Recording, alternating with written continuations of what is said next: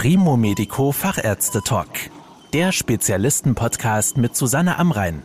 Medizin für die Ohren. Das multiple Myelom ist zwar eine eher seltene Krebserkrankung, aber immerhin die zweithäufigste Tumorart im blutbildenden System. Bei einem multiplen Myelom kommt es zur bösartigen Veränderung von Plasmazellen, vor allem im Knochenmark. Wie diese eher unbekannte Krebserkrankung festgestellt und behandelt werden kann, Darüber spreche ich mit Professor Christoph Driesen. Er ist Chefarzt der Klinik für medizinische Onkologie und Hämatologie am Kantonsspital St. Gallen.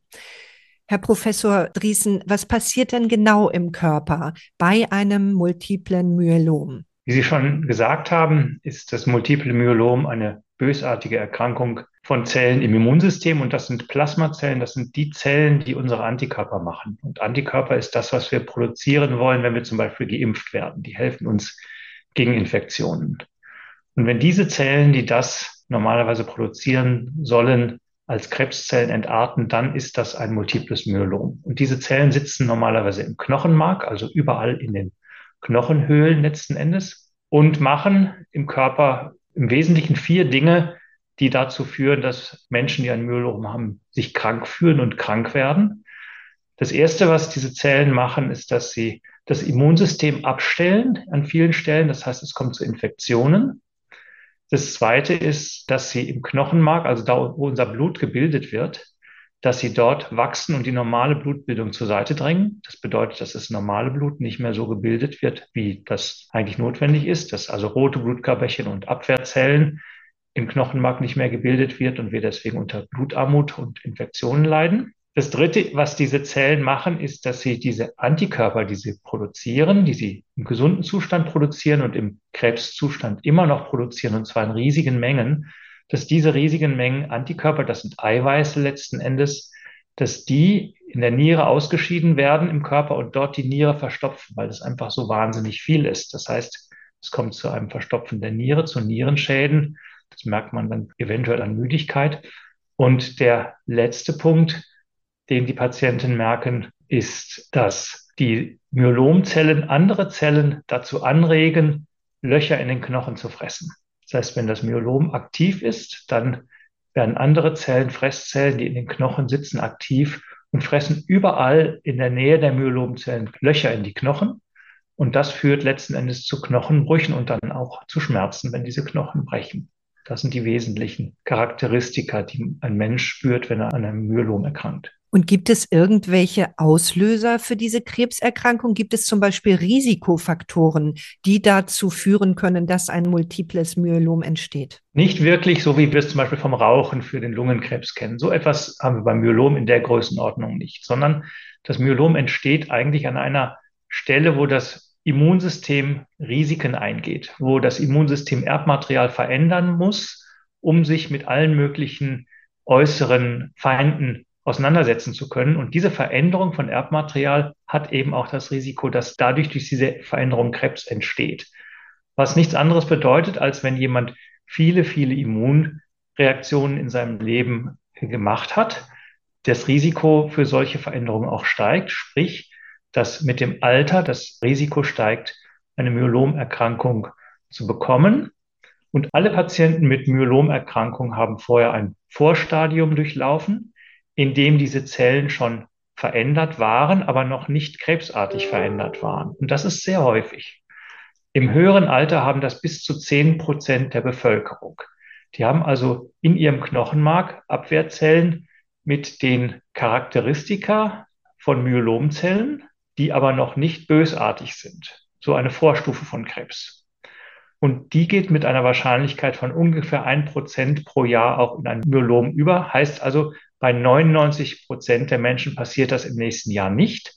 Aber bei einem Prozent passiert das eben. Davor können wir uns nicht schützen. Da können wir auch nichts dafür, dass das passiert. Wir können allerdings diese Vorform im Blut erkennen und durch Blutuntersuchungen feststellen, ob man diese Vorform hat, die noch nicht bösartig ist und dann entsprechend aufmerksam die Sache verfolgen. Das geht. Da kommen wir gleich zu meiner nächsten Frage, denn was Sie so von den Charakteristika des multiplen Myeloms geschildert haben, scheint es sich ja nicht ganz so einfach feststellen zu lassen. Welche Diagnoseschritte sind denn erforderlich und welche Verdachtsmomente müssen überhaupt bestehen, um diese Erkrankung festzustellen? Wenn wir ein Myelom feststellen, dann bedeutet das immer, dass diese Krebszellen des Immunsystems schon etwas kaputt gemacht haben im Körper, zum Beispiel am Knochen oder in der Blutbildung oder an der Niere. Am liebsten möchten wir das ja erkennen, kurz bevor so etwas kaputt gegangen ist. Und das kann man tun, indem man einerseits das Blut untersucht, und das kann man beim Hausarzt machen, auf diese besonderen Eiweiße, die diese entarteten Zellen haben, die noch keine Krebszellen sind oder vielleicht auch schon Krebszellen geworden sind. Und dann kann man Bilder machen, zum Beispiel Computertomogramme vom Knochen, um festzustellen, ob solche Löcher im Knochen da sind oder eben nicht. Man macht Blutuntersuchungen, schaut, ob die Blutbildung normal funktioniert oder nicht. Und letzten Endes beweisen, das Dasein oder Nicht-Dasein eines Myeloms muss man dann, indem man aus dem Knochenmark, also aus dem Beckenknochen mit einer Nadel eine kleine Probe entnimmt und dort die Zellen anschaut und dann wirklich schaut, ob dort diese Myelomzellen sind oder nicht. Wenn diese Erkrankung so selten ist und vielleicht auch gar nicht so sehr bekannt, wie häufig kommt es denn vor, dass sie erst sehr spät entdeckt wird, wenn schon Schäden eingetreten sind? Ja, selten ist relativ. Also es ist natürlich lange nicht so häufig wie die häufigen Krebserkrankungen, aber es ist die häufigste Krebserkrankung des Blut- und Lymphsystems. Und wir haben in der Schweiz ungefähr bei acht Millionen Einwohnern 2000 Menschen, die ein Myelom haben. Das liegt daran, dass Menschen eben sehr lange mit dieser Erkrankung unterwegs sein können und dass das gar nicht so eine sehr seltene Geschichte ist. Sehr spät entdecken, damit meinen Sie wahrscheinlich entdecken, wenn schon fortgeschrittene Symptome da sind, die man ja am liebsten verhindert hätte. Ungefähr ein Drittel der Patientinnen und Patienten bei Erstdiagnose des Myeloms haben keine Symptome. Das ist also zufällig aufgefallen beim Check-up durch den Hausarzt, wo man das Eiweiß im Blut angeschaut hat und geschaut, da ist so ein Eiweiß, was da nicht hingehört und dann die weiteren Untersuchungen gemacht hat und dann festgestellt hat, da ist ja ein Myelom. Das heißt, bei zwei Drittel der Patienten wären wir eigentlich lieber eher früher dran. Das ist wichtig, vor allem für die Patientin, weil natürlich eine Symptomatik, die noch nicht da ist, ist besser als eine Symptomatik, die schon da ist. Wenn der Knochen kaputt ist, ist es schlechter für den Patienten, als wenn er noch nicht kaputt ist. Auf der anderen Seite, für die Behandlungsfähigkeit des Myeloms, unsere Möglichkeiten, diese Zellen unter Kontrolle zu bringen, hat es relativ wenig Einfluss, ob das Ganze nun drei Monate früher oder später diagnostiziert wird. Das ist ja schon mal eine gute Nachricht. Wie können Sie denn das Myelom behandeln? Wir müssen diese entarteten Zellen unter Kontrolle bekommen und möglichst wegbekommen und möglichst so weit wegbekommen, dass nur so wenige noch da sind, dass sie keinen Schaden mehr im Körper anrichten. Und das macht man in mehreren Phasen. Zum einen in einer ersten Krankheitsphase, wo man die große Anzahl der bösartigen Zellen versucht abzutöten. Dafür hatte man früher vielleicht eine oder zwei Chemotherapien, die auch schlecht wirkten und viele Nebenwirkungen hatten. Heute haben wir ein viel besseres Verständnis, wie die Biologie und Immunologie dieser Erkrankung funktioniert und haben deswegen aus verschiedenen molekularen und immunologischen Angriffspunkten verschiedene Gruppen von Medikamenten, die man fast alle ambulant geben kann und die man kombiniert, sodass also die Wirkung auf die Myelomzellen sich addieren aber die Nebenwirkungen sich eben nicht wie bei Chemotherapie alle am gleichen Ort abspielen, sondern die Nebenwirkungen sich auf verschiedene Organe verteilen, sodass das für den Patienten viel, viel besser verträglich ist. Und es ist insgesamt viel, viel besser wirksam, weil eben ganz viele verschiedene Wirkmechanismen dort zusammenspielen. Man versucht die Zellbiologie der Zellen zu blockieren. Man versucht das Immunsystem abzurichten, dass es diese Myelomzellen erkennt und andere Dinge mehr. Und mit diesen Kombinationen schafft man es erstmal in der Regel, und das heißt also 80, 90 Prozent der Fälle, dass man von einem Zustand, wo vielleicht die Hälfte des aller Knochenmarkzellen Myelomzellen sind, bei Therapiebeginn vielleicht noch mehr, dass man in eine Situation kommt, wo vielleicht noch ein Prozent oder ein Zehntel Prozent oder ein Hundertstel Prozent aller Knochenmarkzellen Myelomzellen sind. Das ist die erste Phase, wo man Krankheitskontrolle erreichen muss und wo man auch wieder erreicht, dass erstens die befallenen Organe sich erholen können und das Immunsystem auch wieder funktioniert. Dieses Wiederfunktionieren des Immunsystems nutzt man dann, um das Immunsystem zu aktivieren, diese wenigen verbleibenden Myelomzellen noch weiter unter Kontrolle zu halten oder vielleicht auch ganz aus dem Körper zu vertreiben. Und das kann eine erfolgreiche Therapie über viele Jahre sein, die man mit Tabletten zum Beispiel durchführt und während derer man dann auch als Patient normal lebt. Und in den meisten Fällen ist es heute noch so, dass die Myelomerkrankung irgendwann wiederkommt. Dann würde man wieder nach dem gleichen Prinzip mit etwas anderen Medikamenten, wir haben mittlerweile sicher zehn von diesen verschiedenen Medikamenten zur Verfügung, würde man wieder das Myelom kontrollieren, zurückdrängen und dann das Immunsystem wieder nutzen, um restliche verbleibende Zellen unter Kontrolle zu halten. Zur Therapie ist zum einen noch zu sagen, dass eben diese Therapie ergänzt werden muss durch nicht-medikamentöse Maßnahmen. Das heißt, Psychoonkologie, Betreuung des Patienten. Das ist ein langes Sein des Patienten mit der Erkrankung. Das ist nicht nur mit Medikamenten allein zu regeln, sondern es braucht auch die Einstellung des Menschen zu dieser Erkrankung und auch ein bestimmtes Wissen über diese Erkrankung, ein Verstehen des Umgangs mit der Erkrankung. Wenn Sie sagen, Sie haben so viele verschiedene Medikamente zur Verfügung, wonach entscheidet sich denn konkret, welche jetzt zum Beispiel in der ersten Phase zum Einsatz kommen? Im Grunde anhand von drei Parametern. Der eine Parameter ist die Biologie des Myeloms. Wir schauen ja im Knochenmark der Patienten nach. Wir schauen im Erbmaterial der Zellen des zu behandelnden Patienten nach, was ist genau die Veränderung des Myeloms und versuchen unsere Therapiekombination genau darauf abzustimmen.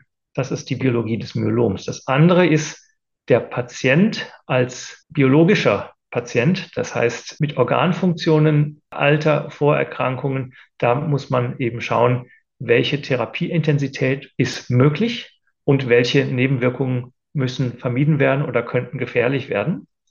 Und der dritte Aspekt ist der Patient als Mensch in seiner Biografie mit seinen Zielen. Welche Therapieintensität möchte der Patient? Welches Therapieziel hat er überhaupt? Welcher Leidensdruck ist da? Welche Nebenwirkungen würde der Patient akzeptieren und welche auch nicht? Und aus diesen drei Aspekten muss man gleichberechtigt versuchen, eine sinnvolle Kombination mit viel ärztlichem Wissen und viel ärztlicher Erfahrung und einem möglichst guten Verstehen des Patienten als Mensch zu bauen.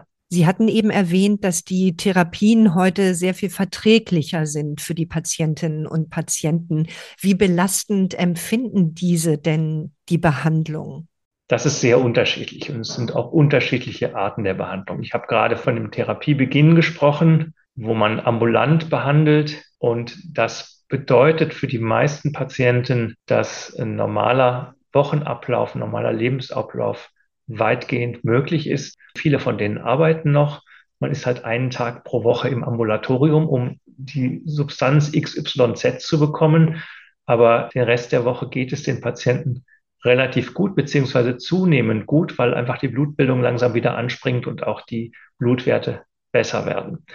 Es kommt dann zumeist, zumindest bei jüngeren Patienten und jünger meine ich in dem Fall unter 75 Jahre oder unter 70 Jahre das mittlere Erkrankungsalter des Myeloms, also der Zeitpunkt, wo die Erkrankung diagnostiziert wird, liegt bei 71 Jahren.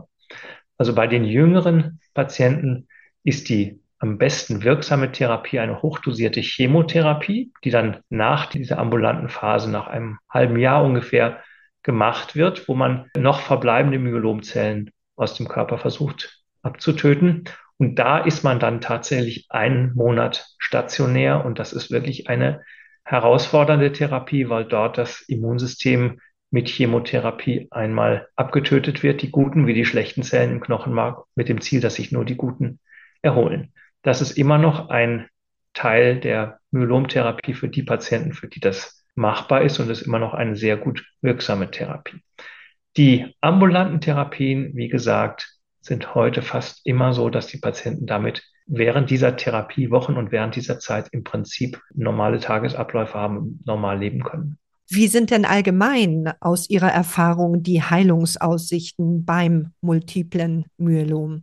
Der Begriff Heilung ist ein ganz schwieriger Begriff, weil man, wenn man von Heilung sprechen möchte, die Erkrankung diagnostizieren muss, behandeln muss und dann mal 20 Jahre warten muss, Und wenn man dann weiß, die Erkrankung ist immer noch nicht wiedergekommen, dann kann man vielleicht beginnen, von Heilung zu sprechen. Ich habe gesagt, wir haben in den letzten zehn Jahren viele neue Therapien bekommen, die sehr wirksam sind und die eine Revolution wirklich in der Behandlung des Myeloms darstellen. Das heißt, diese Nachbeobachtungszeit von 10, 20 Jahren haben wir formal gesehen im Moment noch nicht, sodass wir nicht die wissenschaftlichen Untersuchungen haben, die uns klar beweisen, wie das im Moment aussieht. Wenn Sie im Internet nachschauen, dann steht dort, das Myelom ist nicht heilbar. Und wenn Sie auf älteren Internetseiten nachschauen, dann steht da, das durchschnittliche Überleben ist zwei bis drei Jahre. Das schauen meine Patienten dann manchmal nach und kommen dann sehr erschrocken zu mir. Heute ist die Situation deutlich besser und differenzierter. Es ist jetzt im Moment so, dass wir bei ungefähr 80 bis 90 Prozent, eher 90 Prozent der Patienten, die wir behandeln, diese Situation erstmal erreichen, dass man fast keine Myelomzellen mehr nachweisen kann.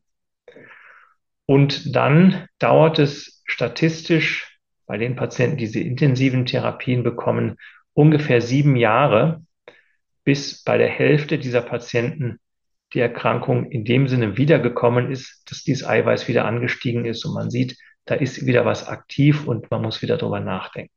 Also diese Zeithorizonte sind ganz andere. Und dann hat man in dieser Situation wieder eine Wahrscheinlichkeit von 70, 80 Prozent, dass die nächste ambulante Therapie ähnlich gut wirkt.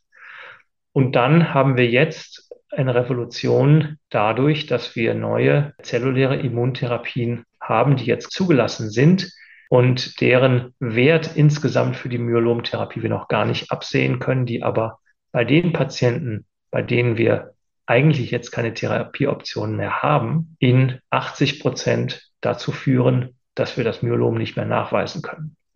Das ist natürlich eine unheimlich beeindruckende Zahl, die uns auch beeindruckt. Und wir haben noch nicht die zehn Jahre Erfahrung damit oder 20 Jahre, um wirklich sagen zu können, was bedeutet das wirklich für den Patienten. Aber ich glaube, da ist durchaus Optimismus und Zutrauen zumindest angesagt.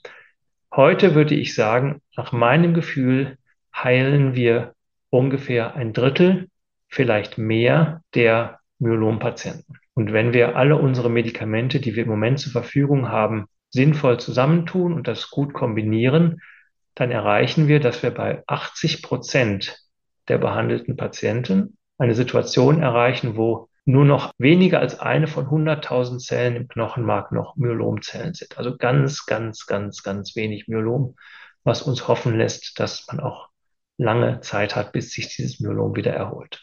Vielen Dank für diese doch sehr ermutigenden Informationen, Herr Professor Driesen. Das war der Primo Medico Fachärzte Talk. Danke, dass Sie zugehört haben. Mehr Informationen rund um das Thema Gesundheit und medizinische Spezialisten finden Sie auf primomedico.com. Bis zum nächsten Mal, wenn es wieder heißt Medizin für die Ohren.